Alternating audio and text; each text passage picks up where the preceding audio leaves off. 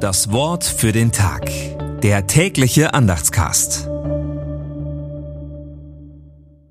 Montag, 14. August 2023.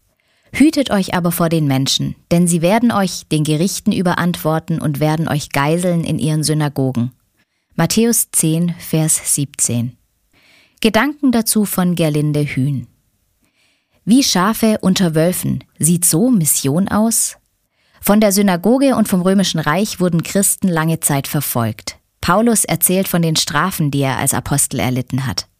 Auch in anderen Ländern wurden und werden Missionare bekämpft. Dass Fehler bei der Mission begangen wurden, gehört zu ihrer traurigen Geschichte. Doch gerade heute bleibt die Predigt des Evangeliums notwendig. Denn viel können Menschen in der Gemeinde finden, Gesprächspartner, die Zeit haben, Worte, die Mut machen, Mut zu leben, zu glauben, zu lieben, zu hoffen, auch über den Tod hinaus. Eine Wahrheit, die frei macht und aufrichtet, den Gott, der für Gottlose da ist.